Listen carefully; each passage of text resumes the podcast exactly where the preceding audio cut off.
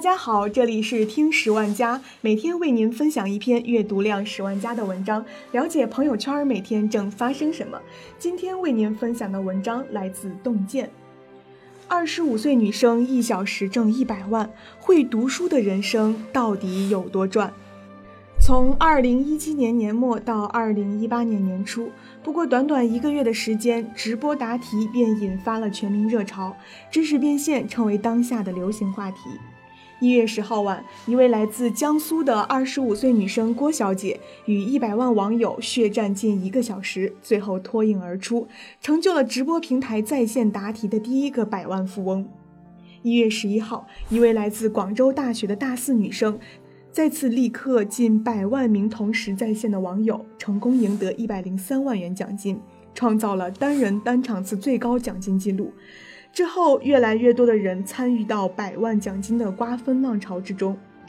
其实，类似的答题竞赛赢取奖金或者奖品的节目屡见不鲜。无论是早年间的开心词典、幸运五十二，还是近年来一直流行的一站到底，都赤裸裸地告诉我们一个道理。知识就是财富，会读书的人生才是最赚的人生。还记得二零零三年开心词典最经典的那一期节目吗？一个叫唐向阳的年轻人过关斩将，走到最后一道题的时候，在令人窒息的气氛当中拨通了一记远洋电话，电话另一头是他在加拿大读书的妹妹。他这次参加节目的最大心愿，就是为了满足父母去国外看望妹妹的愿望，为他们挣得两张往返的机票。当大家以为唐向阳拨打电话的目的是为了向妹妹求助的时候，他却不紧不慢地聊起了家常。喂，小红，能听清楚吗？挺清楚的，说题吧。显然，节目组之前已经告诉他打电话的缘由。你想家吗？想啊，念题呀。妹妹的语气有些着急。那你想爸妈吗？想啊，当然想了。那你等着吧，咱爸妈就要去看你了。观众一阵惊愕，然后眼睁睁地看着通话时间结束，连线被强行终止。怎么办？无论是在场的嘉宾，还是电视机前的观众。颇有种恨铁不成钢的感觉，为其遗憾叹息。这时，却见唐向阳不慌不忙地回答道：“我选 B，非常肯定。”当代表闯关成功的彩带飘落的时候，所有人才恍然大悟：这道题的答案他早就胸有成竹。所谓的电话求助，不过是他想要和妹妹提前分享成功的喜悦罢了。韩月在《谢自然》诗中写道。人生处万类，知识最为贤。生而为人，多读书，获取渊博的知识，才是人生中最大的底气。只有这样，你才能从容不迫地面对人生的每一次挑战，遇见未来的幸福。河南日报曾经发表过一篇名为《喜欢读书的孩子成才的概率高五倍》的文章。其中详细讲述了一个孩子的读书能力直接影响到他未来的前途。漫画家蔡志忠在接受了《扬子晚报》专访的时候，曾经说过这样一段话：“我认为读书不是为了考一百分，也不是为了换取文凭，读书是报酬率最高的投资。我从小就很爱看有关智慧类的读物，三岁半已经念完圣经，九岁时我几乎看完所有世界文学名著。”而这些年少时期的读物，后来都成了蔡志忠成功的奠基石。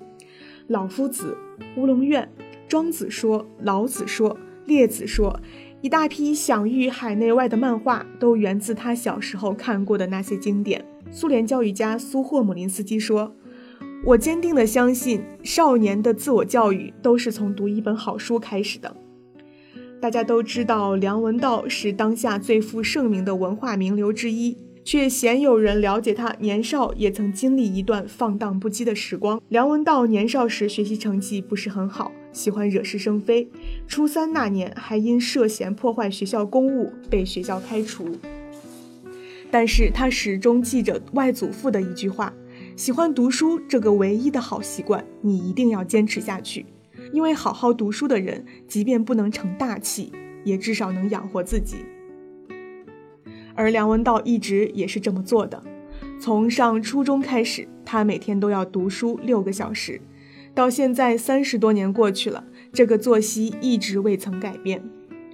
于是我们看到了那个曾经和学渣只有一步之遥的少年，如今却成为了名闻遐的大作家。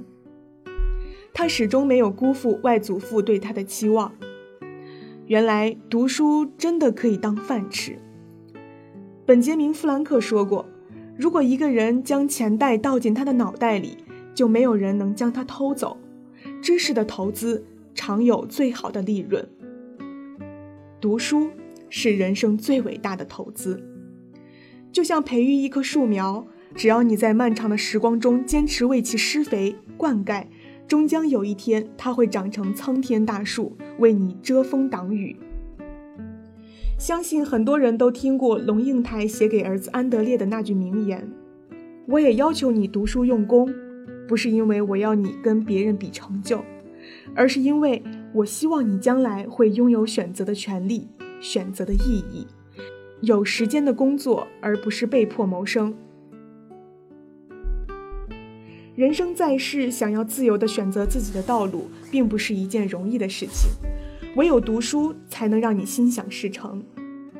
曾经在一家网络公司工作过相当长的一段时间，因为工作环境和工资待遇都不错，很多人渐渐沉迷于这种安逸的生存状态。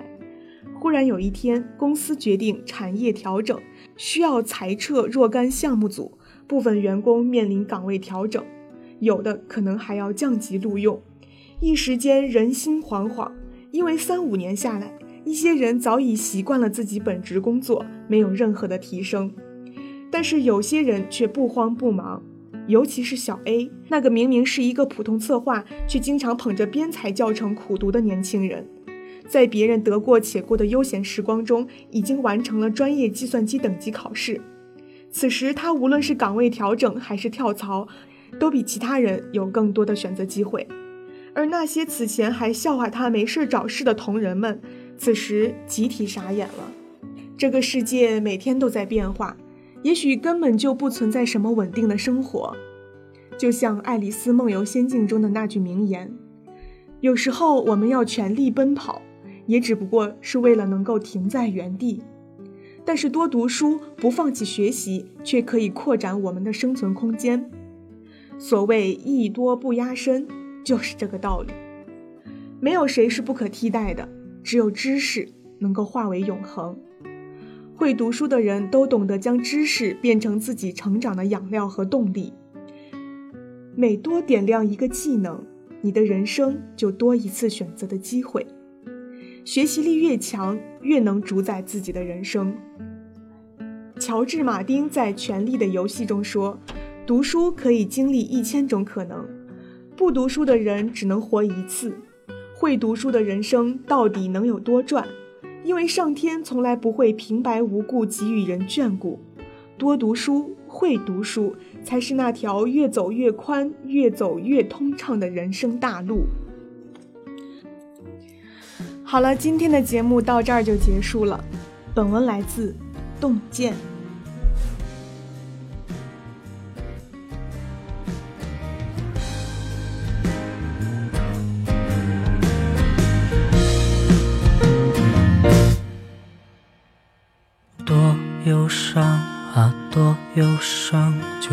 深海的光，无法丈量。这是场黑白的电影，已经没有人去欣赏。多疯狂啊，多疯狂，声嘶力竭的推倒那堵墙，这是场完美的结局。已经没有人会失望。诗篇，你手里的枪，那风中少年是拨两枪，理想走走得太过匆忙，看着旧照泛黄，不觉天亮。夜长，收到书信几行，究竟不负沧桑，平添几许闲聊。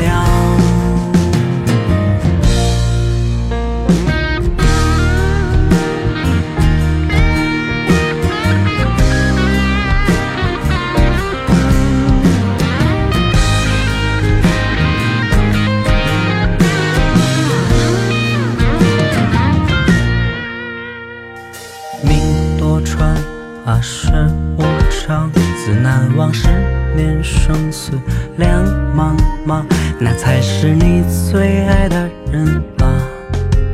可如今他又在何方？时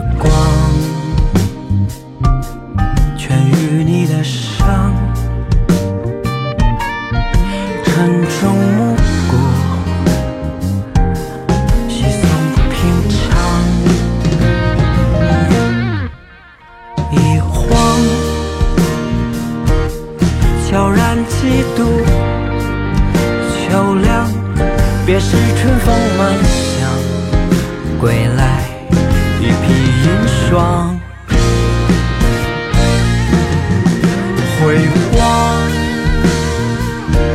再见不过道声寻常你不爱世事模样却是最难忘你最难忘。